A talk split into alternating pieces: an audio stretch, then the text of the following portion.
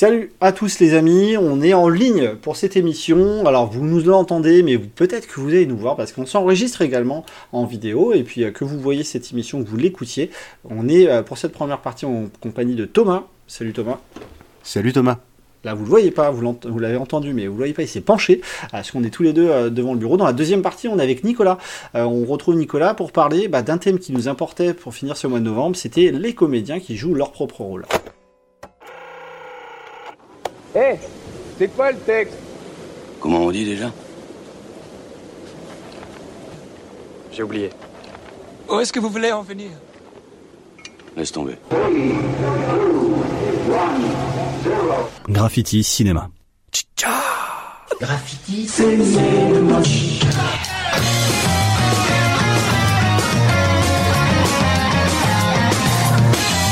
Alors la filmographie elle est assez conséquente, donc on a comme d'habitude toutes les semaines retenu quelques films très éloquents pour nous. Euh, on s'est beaucoup concentré sur le cinéma français euh, cette semaine parce qu'on s'aperçoit que les comédiens qui jouent leur propre rôle dans une thématique sur la psychologie et le cinéma c'est très intéressant.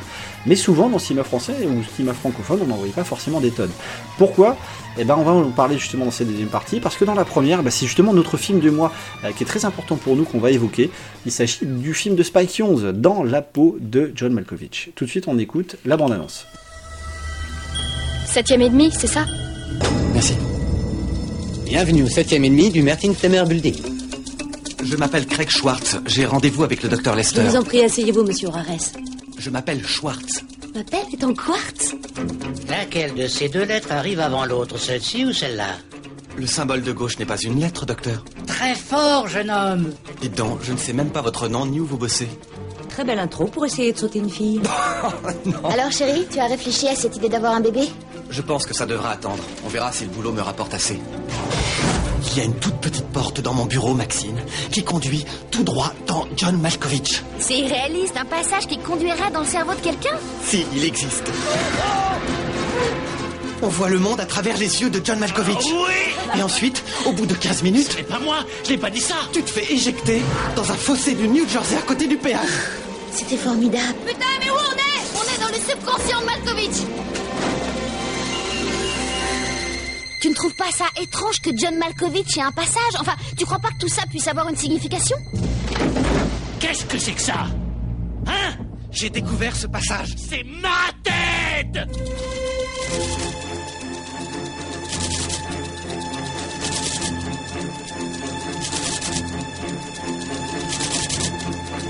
Malkovich Malkovich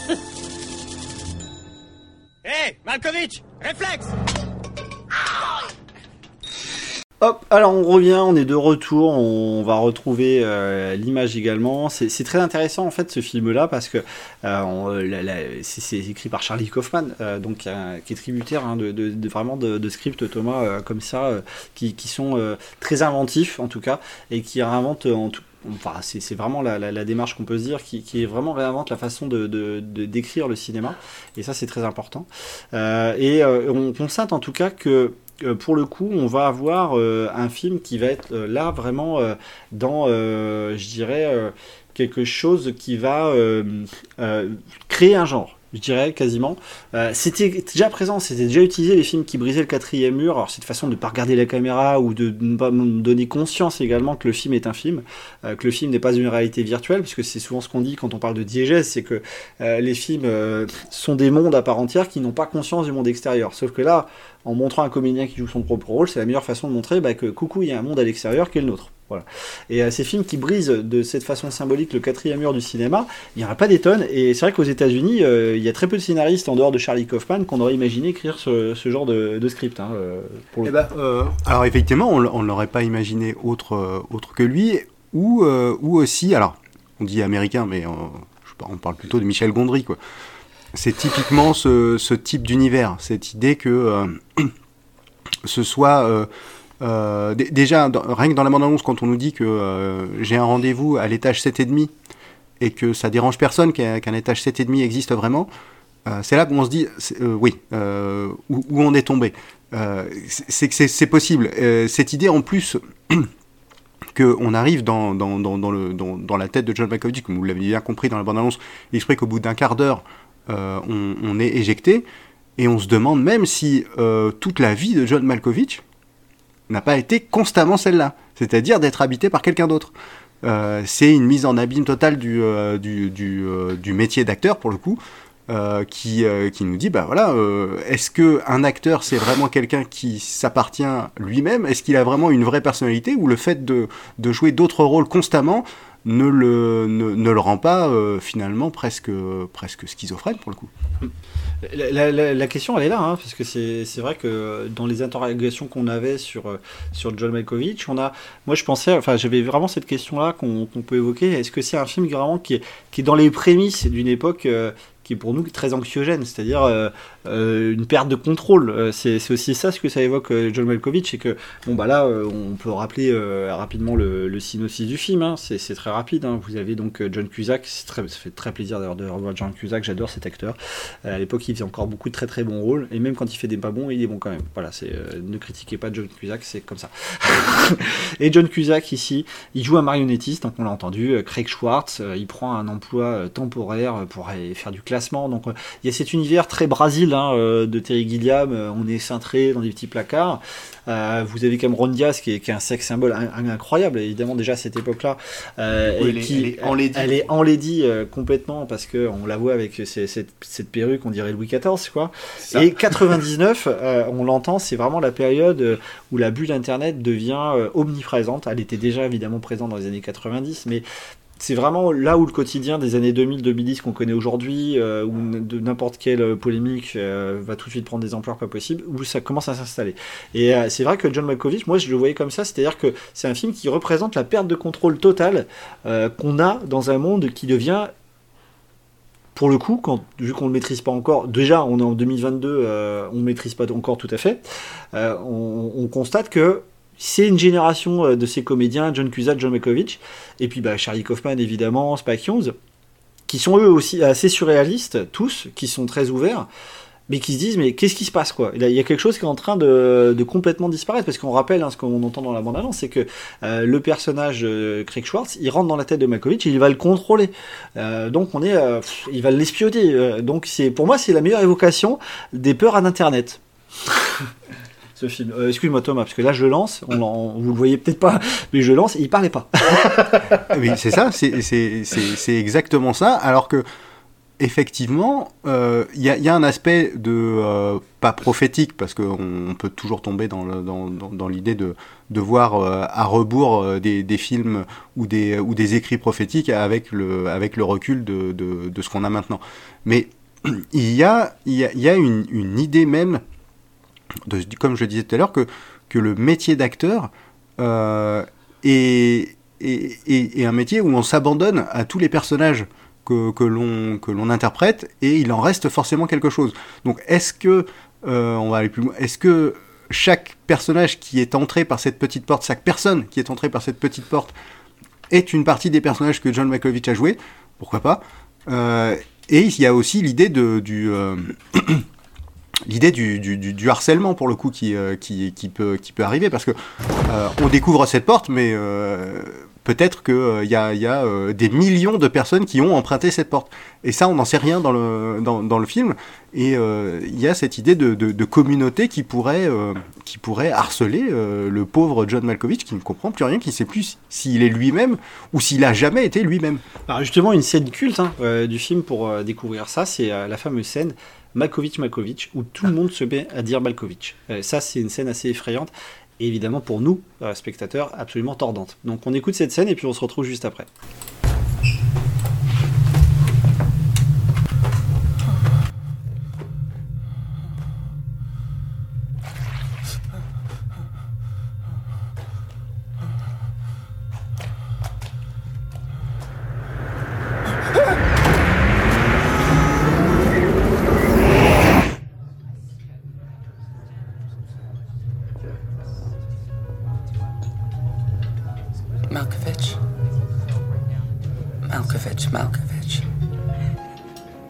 Malkovich, Malkovich.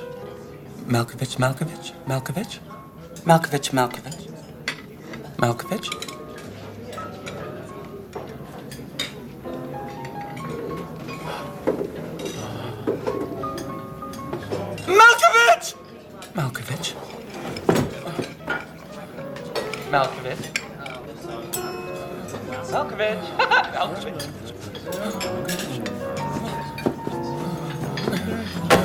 Malkovich. Malkovich. Malkovich. Malkovich, Malkovich. Malkovich. Malkovich. Malkovich.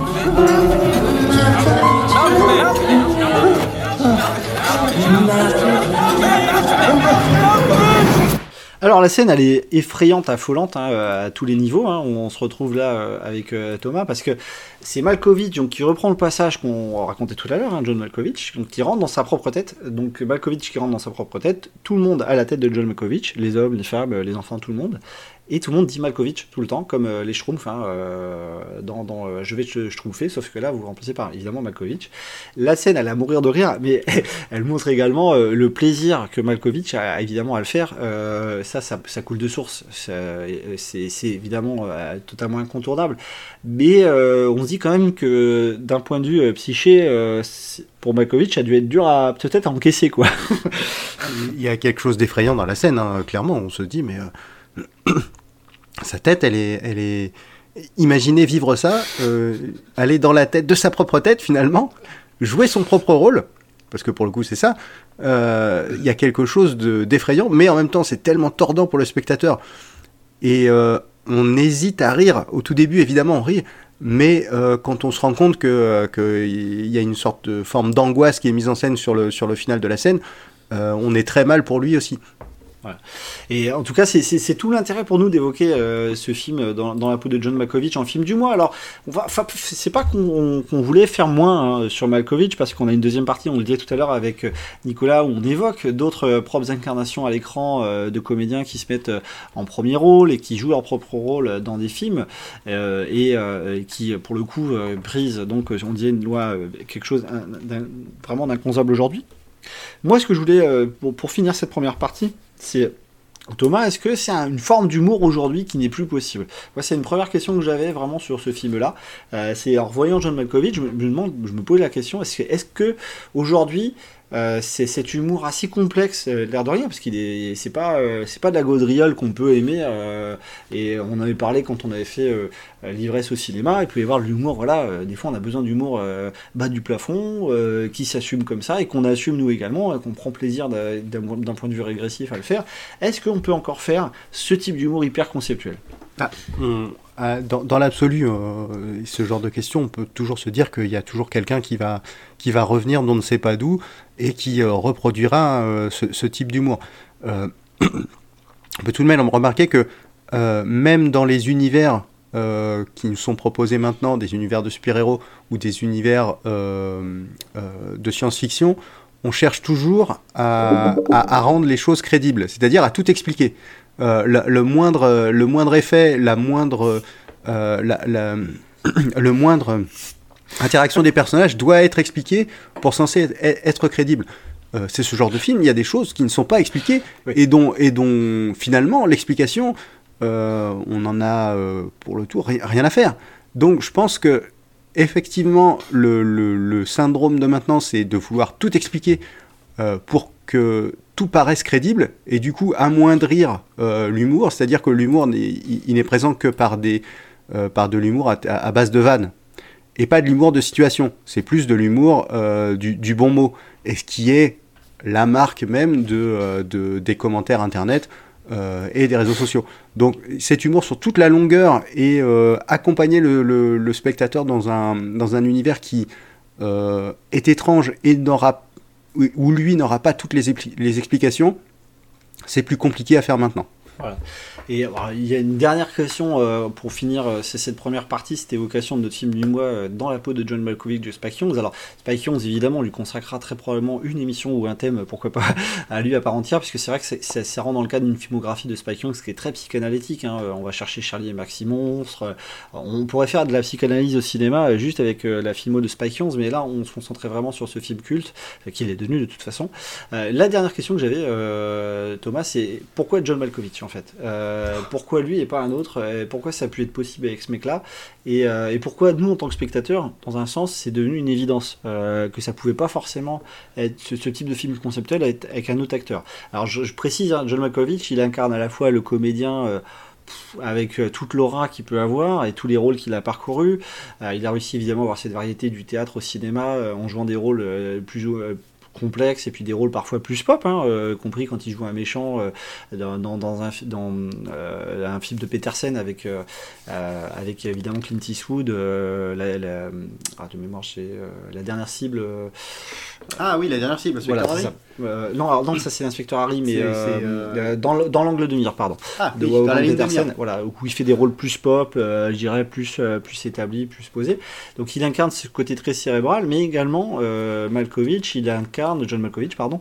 c'est pour ça que je pense aussi qu'il a bien marché en France, c'est qu'il est euh, francophile, John Malkovich, il adore la France, et en France et du coup par extension en Europe, il a été très très bien reçu ce film-là, Euh, et à un tel point qu'on s'est dit mais ça pouvait être personne d'autre quoi. C'est-à-dire que l'équivalent, ce serait trouver un acteur hollywoodien euh, cérébral euh, qui la- le plaisir d'aller faire des films pop et qui en même temps euh, va euh, avoir ce côté lettré, euh, des, des mémoires un petit vin euh, sur la côte. et on ne trouve pas des tonnes des, act- des acteurs hollywoodiens à faire ça. Même Nicolas Cage le ferait pas. Non, et John Malkovich, il a un physique aussi pour Oui. faire ça. Il, il a un physique assez longiligne, même, même en vieillissant, il est toujours très, très. On a l'impression qu'il est très très grand. Li- L'idée aussi qu'il soit chauve euh, accentue ce- ce- cet aspect. Il fait euh, jeune. il fait jeune et, cet aspect un peu sans âge et un peu étrange, Ouais. surtout. Euh, ça, ça, ça accentue ce côté-là. Euh, on peut aussi remarquer que après ce film, il y a quand même des rôles euh, très proches de, de ça, euh, ou euh, de, de, l'acteur ou du personnage conscient de, du film dans lequel il joue.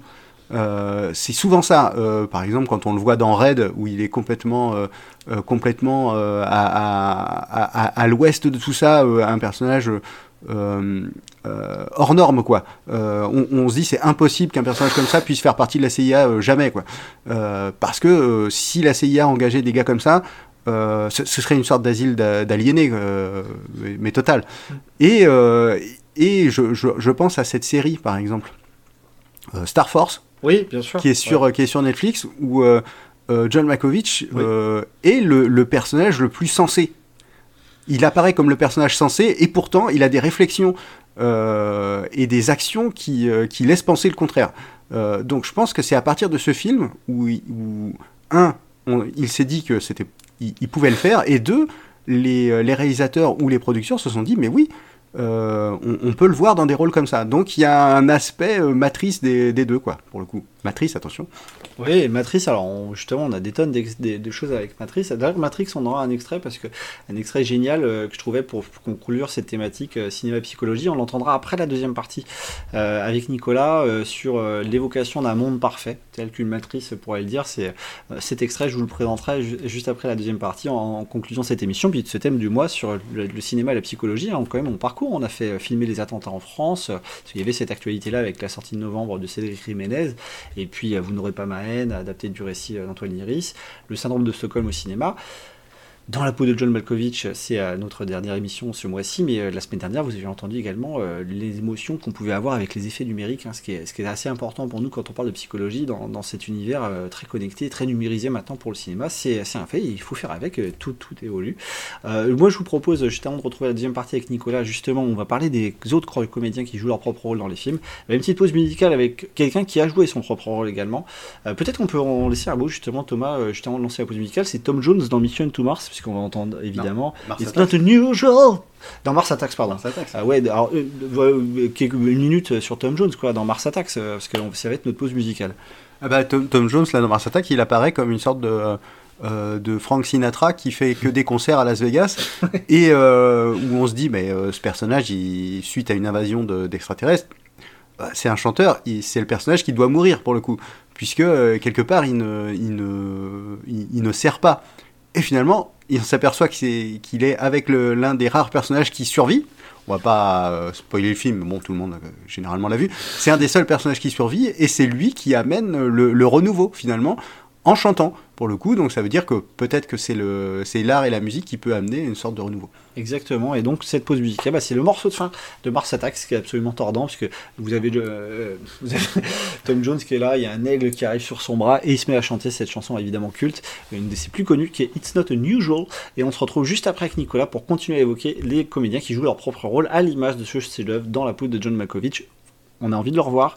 Mais si vous l'avez pas vu, euh, courez-y, c'est absolument un film tordant quand on parle de psychologie au cinéma. On se retrouve juste après.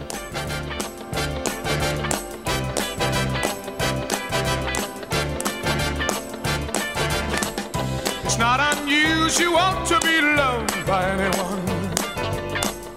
It's not unusual to have fun with anyone. But when I see you hanging about with anyone, it's not unusual to see me cry. I wanna die. It's not unusual to go out at any time.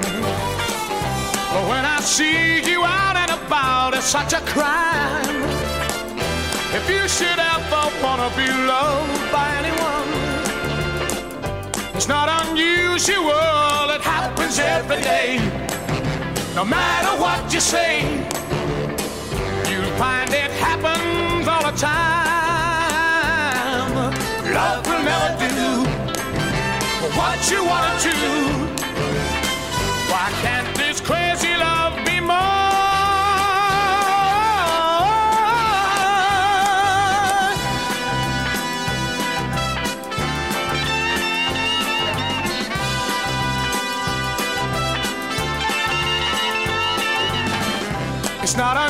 unusual to be mad with anyone. It's not unusual you want to be sad with anyone. But if I ever find that you've changed at any time, it's not unusual to find that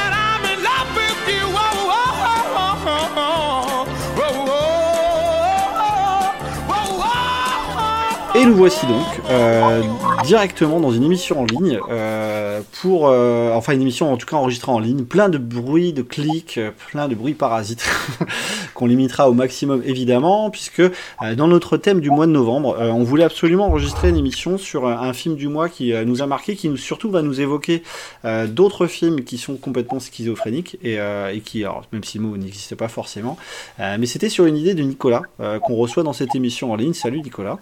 Salut Thomas, salut Romaric. Il a l'autre bout de la France et à côté de moi en présentiel, hein, on le voit ici. euh, si, euh, En présentiel, mais en ligne, bravo. Également présentiel et en ligne. On est donc trois pour cette partie-là, pour vous évoquer en fait, euh, dans la quatrième émission, la dernière émission du mois de novembre sur psychologie et cinéma, eh bien, un film qui nous en évoque d'autres, qui est Dans la peau de John Malkovich. Et Dans la peau de John Malkovich est un film de Spike Jonze très important parce qu'il nous évoque quelque chose euh, de fondamental. C'est une idée que tu avais eue, Nicolas, quand on avait eu le thème de la psychologie et du cinéma. C'est d'évoquer les euh, comédiens qui jouent leur propre rôle dans des films. Et c'est vrai que sur le papier, on peut déjà en parler, faire un petit tour de table. C'est que c'est souvent très surprenant ce type de narration. Euh, c'est pas des films euh, hyper fréquents, c'est même plutôt rare. hein. Quand on en cherchait quelques-uns, euh, on s'apercevait qu'il n'y en avait pas forcément trois sacs à évoquer. Et pourtant, c'est toujours des souvenirs assez marquants. Ouais, tout à fait. Ben, moi, l'idée m'est venue en, en voyant il n'y a pas très longtemps euh, Kingsman avec euh, Elton John, euh, donc qui joue son propre rôle dedans. Et euh, dans la foulée, j'ai revu Mars Attacks et je me suis dit tiens, il y a quand même Tom Jones, Elton John, les deux dans des situations un peu un peu ubuesques, un peu décalées, euh, qui les mettent pas d'ailleurs forcément en, en valeur euh, dans le sens où ils sont un petit peu un peu chahutés, etc. Mais quelque part, ils se, ils se valorisent parce qu'ils montrent euh, bah, qu'ils ont de la dérision, ils ont du second degré. Et ça m'a rappelé euh, pas mal d'autres films. Alors, effectivement, il n'y en a pas, y en a pas une centaine, mais on peut en lister une bonne dizaine euh, où on a ce- cet acteur dans son propre rôle. Et bah, ça soulève pas, mal de questions. La première, moi, qui m'est venue à l'esprit, c'est de se dire, si on prend par exemple JCVD ou, Grosse Fatigue en 94 euh, de et avec Michel Blanc, c'est si l'acteur joue lui-même Ouais. ou s'il est lui-même vraiment. Parce que finalement, on n'est pas dans la tête de ces acteurs-là. On ne sait pas s'ils sont vraiment dans la vraie vie tels qu'ils apparaissent à l'écran dans leur euh, propre rôle. Euh, donc, donc voilà, on- quelque part, on se dit, est-ce que c'est pas finalement une performance d'acteur que de faire croire qu'on est soi-même alors qu'on n'est pas soi-même et que personne ne pourra le vérifier par les proches? Eh ben, justement, on va, on va, le- on va illustrer ce thème-là. Euh, bah, ce que je vous propose, moi, c'est tout de suite, c'est bah, d'écouter un, un des films que tu as évoqué, euh, ah, évidemment, dans cette première partie, avant d'évoquer euh, John Malkovich, qui est, qui est un film totémique pour, euh, pour cet aspect-là, cette narration-là. Euh, ce qu'on va écouter, en fait, tout simplement, c'est la bande-annonce de Grosse Fatigue, un film très important pour le cinéma français, dans cette logique-là, des comédiens qui jouent leur propre rôle, et puis nous, on se retrouve juste après. Monsieur Blanc, je pense que vous n'êtes ni Dr. Jekyll ni Mr. Hyde. Euh, je pense seulement que vous êtes un acteur surmené.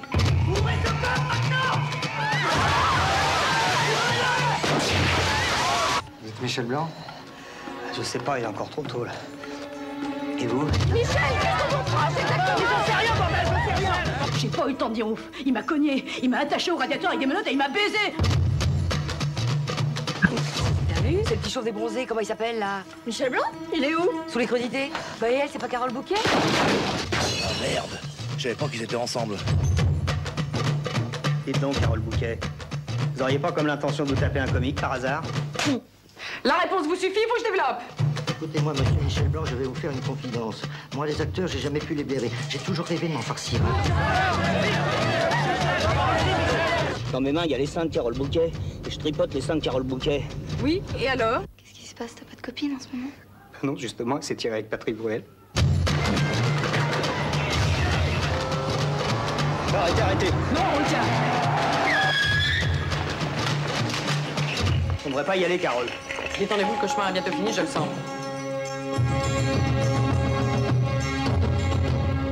Ça se confirme. Tout ça me fait une très sale impression.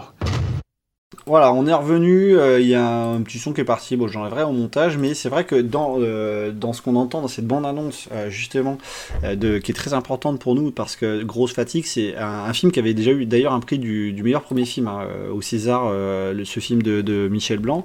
Et c'est vrai que le scénario est totalement fou parce que souvent quand on imagine ce type de rôle où des comédiens jouent leur propre rôle, on pense pas forcément au cinéma français. Et là-dessus, c'est vrai Nicolas que Grosse Fatigue est vraiment essentiel, quoi. Oui, parce que euh, alors, la, la- base scénaristique, c'est quand même une usurpation d'identité. Donc, pour le coup, Michel Blanc joue son propre rôle, mais il joue aussi le rôle de l'usurpateur d'identité. Mais il y a une brochette euh, d'acteurs, euh, notamment bah, toute l'équipe du Splendide, hein, qui se réunit euh, euh, au cours, je crois, d'une scène d'un repas assez euh, assez mémorable, plus plein d'autres caméos, euh, que ce soit Philippe Moiret, Régine, Dominique Besner, enfin voilà, il y, en a- plein. Donc, c'est aussi l'occasion de, de glisser quelques clins d'œil sur le, le métier. Euh, le métier d'acteur, un peu comme dans la série 10%, 10% d'ailleurs. Euh, Il y, avait y a cette, même volonté-là. Mais oui, comme tu dis, c'est assez, euh, c'est assez rare. Il y a, JCVD aussi dans, dans, le même cas. Euh, mais là encore, euh, Johnny Hallyday joue. Alors, il est Johnny Hallyday, mais il joue quelqu'un qui ne sait pas qu'il est Johnny Hallyday. Donc, quelque part, ça justifie une performance d'acteur. Mais c'est vraiment dans Grosse Fatigue qu'on a euh, des acteurs dans leur propre rôle et euh, au quotidien. Et oui, c'est ça, c'est ça euh, qui est intéressant. Comme ce qu'on va retrouver dans pas mal d'autres films, notamment américains, euh, des films chorales, euh, avec beaucoup plus de, de, de- de monde. Je pense notamment à- dans, la peau de John Malkovich, où on croise Sean Penn, Dustin Hoffman, Michel Pfeiffer, etc. et je me rappelle plus quelle était la question d'ailleurs. Ah non, mais euh, c'est euh, le fait que grosse fatigue est vraiment important parce que souvent, nous, on a des thèmes, on s'en aperçoit dans l'émission où, euh, comme on est parfois un peu excentrique, euh, c'est pas forcément toujours facile de trouver du cinéma français. Alors, je pense qu'il y a aussi quelque chose là-dessus, c'est que l'excentricité, bon, on, on la voit pas forcément quand on a le nez dedans, parce que bah, évidemment, on, voit beaucoup de films français, mais souvent, il y a aussi des thèmes, on, on constate, qui sont plus anglo-saxons. Alors, on travaille énormément dessus toutes les semaines vous proposer des films français et puis des films de tous horizons, évidemment, avec le plus de variété possible sur nos thèmes. Mais grosse fatigue là-dessus est très important parce que sur, euh, sur ces comédiens qui apparaissent dans des films en jouant leur propre rôle, euh, longtemps la francophonie euh, n'est pas, forcément très ouverte à ce, type de, de procédé, je dirais, qui brise le quatrième mur. Et on peut euh, là revenir sur, sur des choses qu'on avait évoquées les semaines précédentes. C'est au départ donner une image que c'est, enfin montrer que c'est de l'humour britannique, c'est l'illustration des Monty Python par exemple, qui ont intronisé ça comme beaucoup d'autres comiques anglo-saxons. Le fait de, de briser les murs, etc. On, brise toute con- convention, respecte aucune narration, et, euh, on, découvre, en tout cas, on redécouvre des films et, des façons de procéder. Alors, je sais pas ce que tu en penses également, Thomas, cette façon de faire euh, de, des comédiens, enfin, par rapport au cinéma français, c'est cette, euh, parfois cette frilosité sur, cette façon de faire. Bah, je pense que c'est compliqué aussi d'avoir ce type de film. Alors, pas spécialement dans le cinéma français, mais si on regarde bien, euh, les, interventions, par exemple, les acteurs qui jouent leur propre rôle sur, sur un film euh, complet, c'est très compliqué. Euh, on, peut faire ça sur des, sur des petites approches type euh, caméo, c'est-à-dire euh, euh, une petite pastille pour dire regardez, ah, c'est Elton John qui, euh, qui joue son propre rôle. Euh, ça, ça fonctionne dans Kingsman, par exemple. Euh, on le voit euh, à peine, euh, je sais pas si c'est. Il, doit avoir 5-6 répliques euh, maximum dans le film. Euh, on voit bien que c'est Elton John, on comprend pourquoi il est enlevé et euh, euh, le, spectateur il, se, rigole comme, comme dans cette situation-là. On, le voit bien, on, sait bien pourquoi c'est fait. Et sur la longueur, c'est compliqué parce que on se rend compte que est-ce, que vraiment Michel Blanc il est, il est vraiment comme ça dans la vie? Mais finalement non. Tout à fait. Est- Est-ce que, est-ce que par exemple dans le film sur euh, Jean-Philippe, euh, en fait c'est la création du Johnny qu'on imagine euh, tel qu'il doit être, comme se l'imagine Fabrice Lucchini. Il se dit mais moi Johnny je l'ai toujours connu comme ça en tant que personnage public. Je trouve un gars qui lui ressemble, qui parle comme lui, qui chante comme lui et qui a probablement de- devrait avoir cette carrière. Je vais essayer que finalement il ressemble à l'idée que je me fais. Et, euh, Ouais, c'est ça, Et tout au, à fi- fait. et au final, on se retrouve. euh, finalement, le film, il a. Alors, je dis pas ça dans, dans le sens où il faut pas voir ces films. Euh, finalement, le film, il valide l'image publique euh, que nous, on a de, de, de ces acteurs-là. Ouais, et c'est exactement le contraire. Et c'est exactement le, schéma contraire dans JCVD par exemple, où là tout le travail de Jean-Claude Van Damme, c'est de montrer, mais non, euh, ce que vous voyez au cinéma, ce que je fais à l'écran, je peux pas le faire dans la vraie vie. Je suis pas ce que vous pensez. Je suis pas un héros. Je suis pas, voilà, Euh, je suis un sportif, je suis un athlète, je suis un comédien, ça c'est sûr. Et d'ailleurs, il le montre qu'il est un bon comédien pour le coup, euh, parce qu'il arrive vraiment à être euh, très naturel. Mais euh, mais non, il a le, but de ce film, c'est au contraire de tout démystifier ce qu'on peut voir à l'écran. En fait, quelque part, c'est l'acteur sans effets spéciaux. Alors là, on est en train de parler. On est en train parler de plusieurs films, donc JCVD de, de Mabrouk El, El Meshri, euh, donc qui date de 2008, euh, 2 millions de dollars de budget, donc c'est vraiment le, film indépendant euh, dans, voilà, euh, tel qu'on s'imagine. Euh, on va entendre d'ailleurs un, extrait de JCVD tout à l'heure, qui est euh, à la fin de, de- de toute cette partie-là, on écoutera la- le monologue de Jean-Claude Van Damme, qui est un monologue de fin où il raconte sa vie en fa- regard face caméra, et c'est vrai que ce film-là, euh, JCVD, a été assez surprenant. Alors troublant, c'est un grand mot, mais en tout cas, il a, il a, il a apporté, oui, un, un regard différent, qui a également changé le traitement médiatique de Jean-Claude Van Damme en France, hein, puisque euh, on voit qu'il y a eu un avant, à mon avis, un après euh, ce film-là. Et on a évoqué, euh, on va parler évidemment de JCVD, on va continuer à le faire, mais on a également évoqué Jean-Philippe, donc je vous donne également les références. Donc Jean-Philippe, c'est un film de Laurent Tuel de 2006 également. Euh, enfin 2006 également dans deux ans avant, mais on voit qu'il y a un, un petit, euh, un petit alignement de planète où il y a des réalisateurs qui sont inspirés les uns les autres. Là on a plus de budget quand même évidemment, euh, 8 millions euh, au box-office et 14 millions de budget, et ça raconte l'histoire de Fabrice, cadre moyen, fan absolu de Johnny Hallyday, le plus grand peut-être, et un jour il se réveille dans une réalité différente, donc Fabrice Lucchini évidemment, Euh, il se réveille dans cette réalité différente, un monde parallèle où Johnny n'existe pas, il s'appelle Jean-Philippe Smet, il n'a pas fait carrière. Donc euh, on voit que c'est très surprenant, les affiches également. euh, ce film a pas d'ailleurs été très très bien reçu hein, en France. euh, Jean-Philippe, euh, euh, on, voyait que les critiques étaient un peu, je dirais, entre deux chaises, quoi. Ils savaient pas exactement comment situer ce film-là. Et il suffit de regarder les notes d'Allociné. Bon, alors évidemment, il y a à boire et à manger dans les notes d'Allociné, mais en presse, on a 3,5 par exemple. Les spectateurs, il y a 2,5. Et c'est pas commun d'avoir des notes basses comme ça sous les 3 hein, sur Allociné, parce que bon, on sait qu'il y a beaucoup de distributeurs qui achètent des bonnes notes. Le fait est que on voit déjà que pour Jean-Philippe, pour le cinéma français, il y a, et puis pour Jean-Claude Van Damme, pour ce qui est de la francophonie, parce que c'est un film belge, euh, on voit voilà ce, côté euh, délicat quoi. De la démarche euh, on le prend avec des pincettes quoi. Alors qu'on on va en parler avec de plus tard avec le- les anglo-saxons on sent qu'on y va beaucoup plus franco dans, cette logique de prendre quelqu'un et de le mettre dans son propre rôle et, de le sortir complètement de, toute convention. Pour, revenir sur JCVD je vous disais on, on écoutera le monologue tout à l'heure.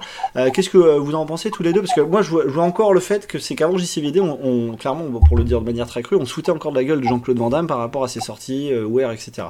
Alors qu'au final, après le film, bah, nous les premiers, hein, moi aussi, on s'est tous moqué de lui. Moi, le premier, euh, j'assume complètement, je vais pas tourner ma veste. hein. Mais après le film, on l'a pas forcément pris pour Aristote. Mais on s'est aperçu qu'il y avait quand même quelque chose derrière. Et, euh, même quand on se moquait de lui euh, avec ses déclarations sur les plateaux euh, français où il arrivait jet-lagué chez Ardisson et il disait des choses qu'on n'arrivait pas à comprendre, c'est que Jean-Claude Van Damme, c'est un passeur de culture. quoi. C'est quelqu'un des Belges qui s'est fait forger à la culture anglo-saxonne américaine, qui va très très vite, qui réfléchit très très vite. En plus, il l'a dit, il a eu des problèmes de drogue qui n'ont pas forcément à l'époque arrangé grand-chose. Depuis, évidemment, il en est sorti. Mais il passait de la culture anglo-saxonne américaine au plateau de télé français en, l'espace de quoi une demi-journée. Euh, donc je disais, il n'est pas devenu philosophe après Jean-Claude Van Damme, mais on comprenait le fond qu'il y avait derrière lui quand euh, il, s'était ouvert à la culture américaine et qu'il arrivait en France. Il n'était pas forcément fait à tout ce qui était très gaulois, quoi. Voilà. euh, alors j'ai fait un peu long, mais c'est vrai que JCVD en tout cas permis au moins de comprendre ça. Et on le voit maintenant sur tous les interviews qu'il fait en France. C'est beaucoup plus profond. On va chercher plus loin, quoi. Oui, parce que il s'est dévoilé quelque part. Il, déjà, on, découvre sa vie privée. Est-ce que c'est vraiment sa vie privée aussi? Parce qu'il y a un scénario comme dans ce film. Euh, on peut pas, peut pas tout prendre. euh, C'est un peu comme Tom Jones dans Mars Attacks. Est-ce qu'il est vraiment pilote d'avion? Je sais pas. Est-ce qu'il a vraiment un brevet et qu'il peut piloter un avion? Donc, il y a, y a- comme ce côté un peu mystérieux qu'on crée euh, en mettant ces acteurs dans leur propre rôle. Mais oui, pour revenir à, à, ça l'a montré un peu humain. Ça l'a montré, comme je disais tout à l'heure, sans, effets spéciaux. Et et puis surtout, bah, c'est un film où, euh, à part un, un génial plan séquence, je crois, en prologue, si mes souvenirs sont bons, euh, on le voit pas se battre, quoi. Il fait pas, il y a, pas d'acrobatie, il y a pas, il y a pas de cascade. Donc ça montre aussi qu'il est capable de faire un film sans, sans que ce soit un film d'action. Oui. Ça, c'est c'est vrai que c'était essentiel. Et puis, on, on voit aussi euh, l'envers du décor, où euh, elle est dans des négociations pour faire des films. Euh, On voit, Ouais, on voit le côté chef d'entreprise du, du personnage. Et, euh, L'exploitation aussi. Exactement. Parce qu'il arrête pas, en fait. Et, non, non, on voit, on voit en fait comment il construit ses films, et puis surtout, euh, même qu'à l'époque où on se moquait de lui euh, médiatiquement en France, on ne le prenait pas au sérieux, il y a quelque chose sur lequel on revenait jamais, euh, et il insistait dessus, mais il n'avait pas forcément besoin d'ailleurs, c'est que tous ses films ont marché à Jean-Claude Van Damme. C'est-à-dire, bon, évidemment, il a eu des, des moins bien comme tout le monde, mais des vrais flops euh, qui ne font pas entrer en salle ou qui ne sont pas rentabilisés, on n'en a jamais eu. Tous ces films ont fonctionné. Euh, beaucoup ont été des cartons, euh, que ce soit Bloodsport, les, les classiques, jusqu'au dernier qui se rapproche un peu plus de quelque chose de série Z. On va pas dire des nanars parce qu'on n'en est quand même pas à ce niveau-là, faut pas exagérer. Mais ça a toujours marché. Et, euh, et Jean-Claude Van Damme montrait également, c'est ça qui était important dans JCVD, c'est qu'il montrait peut-être aussi euh, pour lui, alors encore une fois, comme tu disais, et on va en parler avec Thomas, c'est dur de, de prendre au premier degré, on sait pas exactement ce qu'on peut euh, prendre dans ce film-là, mais on montrait une frustration de Jean-Claude Van Damme de pas avoir été mis en scène. Enfin moi c'est ce que j'avais ressenti quand j'avais vu le film, c'est que Jean-Claude Van Damme s'est mis en scène parce qu'il réalise ses propres films. Il y a eu évidemment il y a eu des belles rencontres avec euh, avec les- le tout le cinéma hongkongais qu'il a contribué lui-même en tant que visionnaire à importer Hollywood, hein, parce que c'est quand même lui qui va chercher euh, euh, ah pardon j'ai un trou de mémoire euh, John Woo. Euh, c'est lui qui va le chercher pour, euh, pour faire bon, bah, un film qui est pas terrible, mais c'est lui qui va le chercher. Euh, et après, la, hype qu'il y a à Hong Kong, de, à Hollywood, pardon, des, cinéastes qui viennent de Hong Kong, c'est quand même Jean-Claude Van Damme qui est en grande partie responsable. Et moi, j'avais vu dans cette idée, c'était un peu un cri du cœur de dire bon, euh, j'ai pas fait mon Chao Pantin ou j'ai pas été mis en scène par Patrice Chéreau, quoi. Alors c'est un peu caricatural, mais bon, je sais pas ce que vous en pensez, Thomas. Y a, y a- il y a beaucoup de ça là-dedans. Effectivement, on sent que. euh, euh, je ne sais pas comment le film a, euh, été créé. Cette idée-là de dire est-ce que ça vient clairement de lui ou est-ce que ça vient du réalisateur, des, scénaristes, en se disant mais j'ai une histoire. est-ce qu'on on, centrerait pas notre personnage autour de, de- de Jean-Claude Van Damme lui-même? Je ne sais pas. Et cette idée, je la, je la- je la mets en lumière par, par rapport à l'opposé de ce qui est sorti l'année dernière, le, film avec euh, euh, Nicolas Cage, qui est euh, un, talent en, or massif, qui est le même, le même, une sorte de pendant, où on imagine, et ça part d'un synopsis assez, assez, assez juste au départ, où on dit que Nicolas Cage, il est, il est ruiné, et qu'il est obligé de tourner dans des films bas de gamme. On en a tous vu hein. maintenant. Ni- Nicolas Cage, on, on a du mal à se dire que euh, qu'il a eu un Oscar. Euh, clairement, avec toute la, filmographie descendante euh, de, de, euh, de- films à, budget, euh, euh, soit budgétisés par des pays de l'Est euh, et euh, créés avec le même filtre. Euh, il en est presque devenu à se, à, presque à se déguiser et à, à, pu être lui-même. Évidemment, il y a eu un petit retour en 2019 euh, avec le film sur Lovecraft et, euh, et Pig qui est sorti euh, euh, l'année suivante. Ouais, où sur on se dit, on- tout le monde s'est dit, bah mince, il sait jouer Nicolas Cage. Ben oui, les gars, il sait jouer Nicolas Cage. C'est pas un, c'est pas un perdreau de l'année non plus, quoi. Euh, son, son Oscar, il l'a mérité, quoi. Et, et le film démarre en cette idée qu'il est ruiné et que pour, euh, pour, pour accepter ça, il va, il va, il va fêter l'anniversaire, donc il va se vendre en fait comme, comme, euh, comme une sorte de, de, de- de client d'anniversaire pour euh, organiser l'anniversaire d'un type qui, est censé être son plus grand fan. Et là, évidemment, c'est le film, que le film twist. euh, la CIA décide de le contacter pour euh, eh ben, euh, savoir ce que, ce, que, ce, que, ce que ce gars-là fait, en fait. Le, ce milliardaire-là, un peu excentrique, est-ce que c'est pas un peu mystérieux ce qu'il fait, quoi? Et donc, le film finit dans une sorte de, bah, de, de- d'un peu de folie euh, complètement dingue, à l'inverse de, de, de ce que pouvait être, à la limite, JCVD, quoi, pour le coup. Où euh, il y avait un aspect, euh, bah voilà, on va pas le faire sauter partout, quoi. Là, euh, là, ni, voilà, là, on essaye, quoi. Donc, il y a une sorte de second degré là-dedans qu'il n'y avait moins dans, dans JCVD. Bon, ça reste rigolo, hein, un talent normatif. je, dis ça pour, les, pour nos auditeurs. ça va arriver sur les plateformes ou, ou en location en VOD. vous pouvez y aller. hein, à, à, à, deux- à, à 3 euros, euh, bon, vous passez un bon moment, vous vous marrez. Quoi. Alors JCVD justement, moi je vous propose un extrait euh, du euh, long monologue hein, de Jean-Claude Van Damme, donc on va pas le mettre en intégralité parce qu'il dure plus de 6 minutes, mais je vous propose d'en écouter une minute pour percevoir en gros, pour, pour prendre le pouls je dirais du ton de, ce film euh, donc réalisé donc, par Mabou Elmeshri. Alors vous pouvez le trouver euh, ce film là donc sur l'univers VOD de Canal, euh, Viva, première et Filmo, le tout pour 3 euros de location aujourd'hui, puis évidemment en DVD si vous voulez avoir l'objet physique. On écoute donc du coup un court extrait de JCVD, ce film donc qu'on évoquait.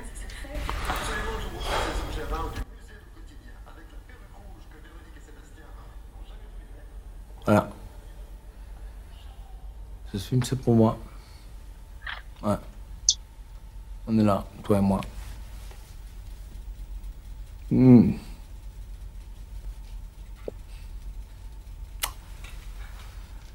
Pourquoi t'as fait ça? Ou pourquoi j'ai fait ça? Tu m'as donné mon rêve. Je l'ai demandé. Et je t'ai promis quelque chose en échange. Je l'ai pas encore délivré. Toi, t'as gagné. Moi, j'ai perdu.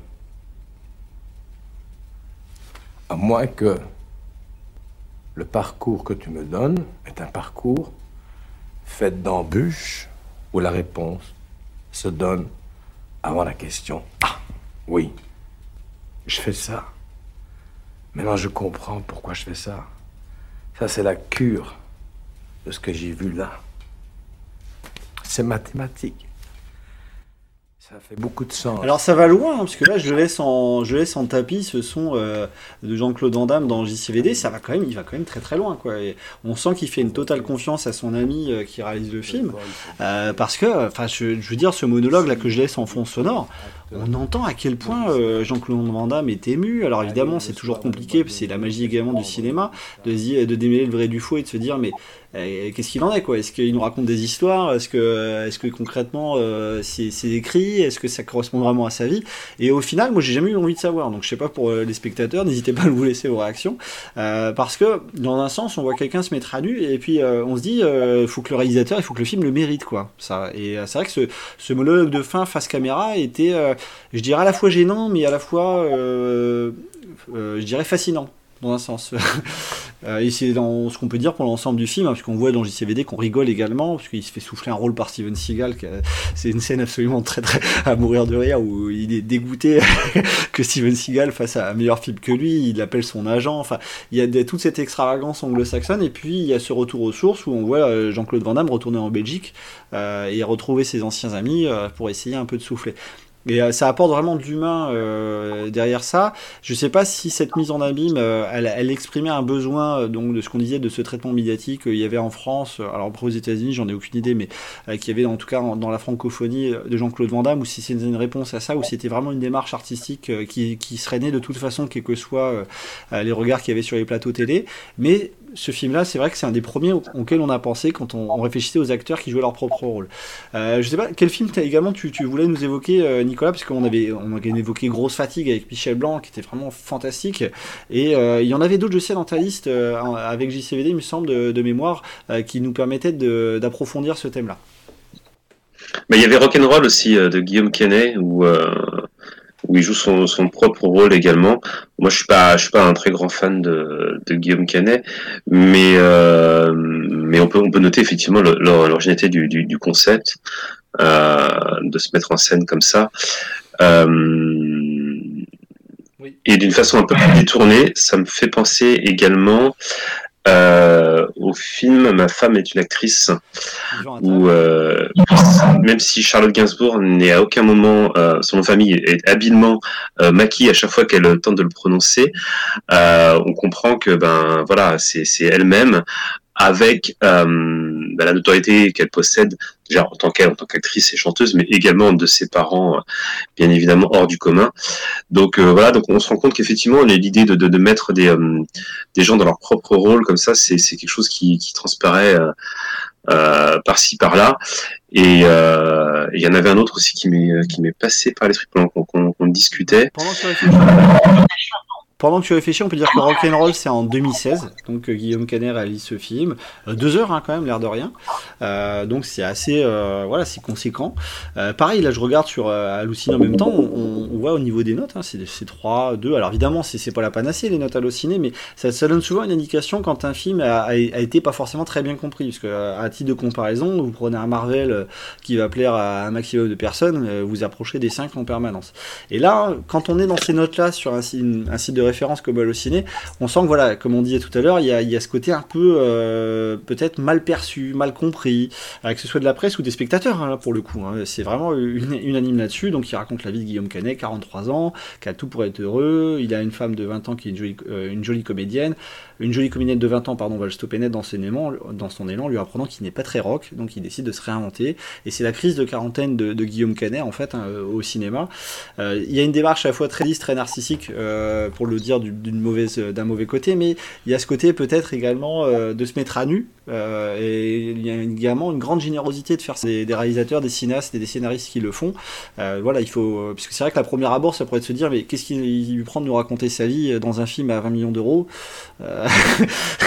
Il y a aussi une grande générosité de, faire cette démarche-là de la part de ces personnes-là. Et c'est vrai que là, on en trouve quelques-uns dans le cinéma français, Nicolas Thomas, et dans un sens, on, on voit que dans le cinéma français, c'est également des personnes, je pense, qui, à un moment donné, sont. Alors après, c'est une réflexion que je me fais là et je vous la propose, qui sont devenus people également. Est-ce que. euh, Mais c'est ça. Je pense que, je, pense qu'il y, a- effectivement le, côté un peu les gens se disent ah bah tiens ça m'intéresse de savoir et la vie de Guillaume Quesnay ou d'un tel, etc. Donc les gens peut-être vont voir le film avec ce côté un peu voyeuriste, de se dire, bon, on va voir s'il est aussi drôle euh, dans, la réalité, on va voir s'il est euh, aussi sympathique que quand je le vois en interview, etc. Et, euh, et puis ben c'est ça qui peut être intéressant, c'est de voir, si je repense à Grosse Fatigue avec Michel Blanc, c'est que Michel Blanc qui a, fait quasiment hum, que des films, que, que des comédies, même s'il a eu des rôles dramatiques, mais on le connaît principalement pour Jean-Claude Duss, de se dire que dans la vie de tous les jours, bah, bien évidemment, il n'est pas drôle tout le temps, c'est évident, personne n'est drôle tout le temps, tout le monde a des, des bonnes ou des mauvaises passes. Et donc, il y a aussi peut-être la volonté de casser l'image euh, de, de, de, de l'acteur qui, euh, qui peut-être un peu sollicité sans arrêt. Alors, à l'époque, en tout cas, maintenant, il est un peu moins, mais à l'époque, des années 80-90 pour, euh, pour des autographes, et puis, alors, Jean-Claude, t'as conclu, etc. Et je pense que ça devait finir par le, par le gaver, et qu'il y avait la volonté de, de, de casser un peu cette image et de dire, bah non, je suis, je suis un comédien, c'était un rôle, arrêtez de, de, d'assimiler le, le comédien et le rôle, euh, surtout qu'à l'époque, il ne l'avait interprété que dans deux films, il n'y avait pas encore eu des bons étroits. Donc, vouloir de, de euh, et de montrer que euh, il peut être quelqu'un d'antipathique aussi. Alors que contrario, si on prend euh, certains autres euh, certains autres acteurs ou personnes qu'on a mentionnées, bah, Van Damme typiquement, c'est de montrer que bah il est, il est humain, il a, des faiblesses, il a des états d'âme, il a des problèmes perso qui font que, plein d'autres gens dans, le monde ont sans être des acteurs internationaux, etc. Je donne juste les références hein, pour ceux qui nous écoutent. Donc, euh, Grosse Fatigue, on retrouve sur Filmo, Première, Viva, Orange et toujours des, locations en VOD à 3 euros. Évidemment, alors là, en DVD, Grosse Fatigue, il est euh, surédité. Et puis, il fut un temps où il était euh, diffusé, rediffusé à la télé. Il a quand même eu des, des diffusions télé. Mais là, depuis quand même quelques années, moi, ça fait longtemps que j'ai pas vu sur euh, nos chaînes herdiennes et, euh, de la TNT. hein. Et quand, tu parlais tout à l'heure de, là tout de suite de, l'idée que euh, l'acteur c'est pas euh, le, le personnage c'est pas l'acteur, euh, je trouve que ça, ça a été euh, encore plus accentué euh, depuis la, l'ouverture des commentaires et des réseaux sociaux en général. Cette idée qu'on on peut commenter à la volée tout. euh, et cette idée que, par exemple, euh, on, ne peut imaginer euh, Daniel Craig euh, que euh, la mâchoire serrée euh, et, euh, et, avec un, pistolet dans la main ou, euh, ou, euh, ou un cocktail. Euh, c'est pareil pour, euh, par exemple, Robert Downey Jr. Quoi. On a ten- tendance à, oublier que euh, à chaque fois qu'on, par exemple, même ne serait-ce que des, que des jeunes, des enfants voient, voient l'image de Robert Downey Jr., on se dit pas c'est Robert Downey Jr., on se dit c'est c'est Iron Man. C'est pas ça. C'est cette idée-là qui, qui, qui, qui l'idée de communauté toujours en, en- en espèce de cercle auto-alimenté, ça pose un problème pour les acteurs et les acteurs aussi en jouent, les comédiens en jouent aussi euh, pour la promo des films et euh, je pense que ça, ils se retrouvent après en se disant mais euh, arrêtez, je suis, je suis pas, je Black Panther, c'est pas moi. Euh, tous ces films-là, c'est pas moi. Je suis un comédien. Il faut vraiment que vous le, vous l'intégriez. Euh, C'est-à-dire que euh, il, donne une, une référence, un commentaire sur, je sais pas moi. généralement, ça se fait beaucoup dans les films super-héros. Il, commente le, le personnage en lui-même. On se dit ah non, mais il peut pas dire ça, c'est impossible. Il a pas compris le personnage. Il, peut pas. Il est incarné. Il, ne doit faire que ça. Donc je pense qu'aussi des films comme ça, ça c'est une sorte de bouffée d'oxygène pour eux. Euh, de se dire, euh, ben, je peux montrer autre chose de ce que, de, de ce que je suis. C'est pas exactement ce que je suis, parce que personne peut vraiment euh, deviner qui, qui on est en dehors de ça. Mais ça peut être une bouffée d'oxygène, donc je pense que ça, ça, arrive toujours à des moments où ils ont suffisamment de, de, de, crédit. Tu disais tout à l'heure People. à ce moment-là, par exemple, Guillaume Canet, ça arrive pas, il fait pas ça au milieu de sa, au début de sa carrière. Euh, Ben ben voilà. Donc du coup, euh, ça permet de casser cette image-là. Alors, est-ce que c'est c'est pour ça que les films sont souvent moins bien compris, comme tu disais tout à l'heure, Romaric? Ouais. Alors, bon, des films, on peut en citer. hein. On a une filmographie là que vous voyez apparaître euh, à l'écran qui est assez conséquente. On a parlé donc de grosse fatigue ici, Jean-Claude JCVD évidemment, Rock'n'Roll, euh, on l'avait parcouru, Jean-Philippe. Euh, Dans le cinéma anglo-saxon, dans cette démarche-là de faux, de documentaires, on peut citer évidemment, alors Kingsman on l'a cité, mais dans la démarche de faux documentaires, évidemment I'm Still Here avec euh, Joaquin Phoenix, qui était absolument euh, tordant parce que il racontait Joaquin Phoenix qui prenait sa retraite de comédien. À l'époque, ça avait été lancé comme ça. Puis on était, on n'était pas encore dans la, enfin, on était évidemment à l'époque d'Internet et des réseaux, mais c'était pas aussi exponentiel qu'à encore à notre époque. Même si dire, euh, il remonte à quand même quelques années. Et donc il a, j'arrête ma carrière, tac terminé. En plus, c'était un des premiers à faire ça aux États-Unis et il annonçait qu'il se lançait dans le hip-hop. avec, euh, avec, avec le recul, c'est c'est complètement dingue. Et euh, donc, euh, on n'entend pas parler de, de Joaquin Phoenix pendant trois mois. Et après, il y a ce film qui sort, et c'est quasi Affleck euh, qui le réalise, donc documentaire, documentaire en 2010. Et euh, alors, 620 000 dollars, euh, bon, évidemment, quand on dit ça, c'est une grosse somme. hein. moi, ça paierait ma maison et celle des copains. Mais à l'échelle du cinéma américain, à l'échelle du cinéma américain, c'est vraiment euh, c'est de l'argent de poche quoi. Surtout Joaquin Phoenix qui est oscarisé, euh, Casey Affleck également. Enfin voilà, c'est euh, enfin à l'époque il l'était pas Casey Affleck, mais il avait déjà joué dans des dans des dans des films assez conséquents. Il était quasi oscarisé. Voilà. Alors il y a une polémique hein, qu'on ne doit pas oublier euh, sur le tournage parce qu'on voit en fait dans ce faux documentaire Joaquin Phoenix à un moment qui reçoit avec Casey Affleck des, des, des femmes, des danseuses. Et ça devient, on va dire, pas une orgie parce que c'est ça serait une exagération mais voilà, il y, a- quelque chose vraiment de, de, rabelaisien et de- évidemment avec le mouvement MeToo qui est arrivé entre temps, parce qu'à l'époque, en 2010, le mouvement MeToo n'existe pas. Euh, il y avait euh, donc il y avait des comédiennes qui s'étaient plaintes sur le tournage euh, de, de, d'attouchement non consenti. Alors ça a été enterré. Alors c'était ça a été enfin enterré. Il y a eu une négociation à l'amiable. Pourquoi j'en parle? Parce que ça fait ça fait partie vraiment c'est matriciel de film-là, c'est-à-dire que il, a vraiment joué à, à mixer la réalité et puis le virtuel. Euh, il a surpris énormément de monde à l'époque. C'était le premier vraiment à faire ça, euh, un des premiers en tout cas pour cette génération d'acteurs à, le faire. Et on voit que là, quand même, on était euh, dans du tendancieux, quoi. On était allé jusqu'à du tendancieux et qu'il y avait eu, en tout cas, ce sujet-là, ce fait divers très sérieux qui, était venu un peu toucher la réputation du film. C'est pour ça qu'aujourd'hui, MC Elire est un film qui est très très peu diffusé. Nicolas, je t'en prie. C'est tout, c'est tout l'effet pervers, c'est tout l'intérêt de jouer un rôle en fait. Quand on joue un rôle, on peut tout se permettre, on sait que c'est pour de faux. Mais quand on joue son propre rôle, eh ben tout ce qu'on fait, tout ce qu'on dit, euh, c'est pris pour argent comptant en fait.